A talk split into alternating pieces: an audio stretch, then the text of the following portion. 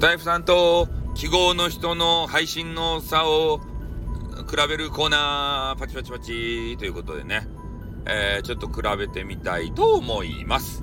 えー、スタイフさんはですね、えー、清く正しく明るい配信を目指してるんで、えー、誹謗中傷とかね、えー、そういう話とか全く出ないわけですよ。でも、記号さんは、えー、誹謗中傷のね、話を出さなければ自分でね、ネタをクリエイトすることができないので、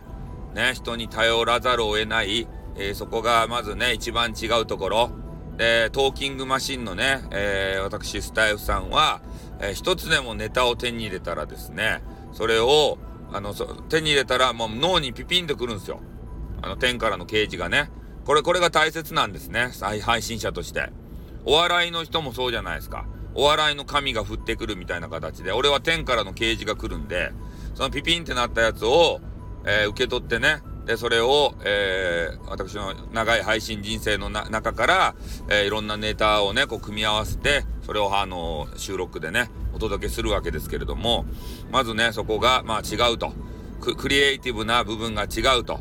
そして、えー、私の配信は結構ね、え、著名人の方とか、え、あれ、芸能人の方とか、まあ、そういう方たちにも聞かれていると。多分ね、その、記号の人の配信とかはね、えー、もう夜も遅いでしょうし、えー、聞いたとしても誹謗中傷ばっかりでね、なんか聞きたくねえなって、まあ聞かん、まあまずは入らないでしょうけど、えー、そういう感じでね、私は芸能界ともパイプが深いと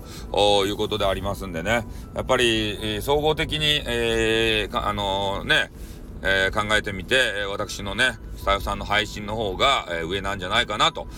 いうふうに、え自負するわけでございます。えー、なのでね、なんかあの面白くない番組聞きたい方は、記号の人の番組聞きに行けばいいんじゃないか面白いのを聞きたい方は、ぜひね、スタイフさんの番組までよろしくお願いします。ということで終わります。あってん、またな。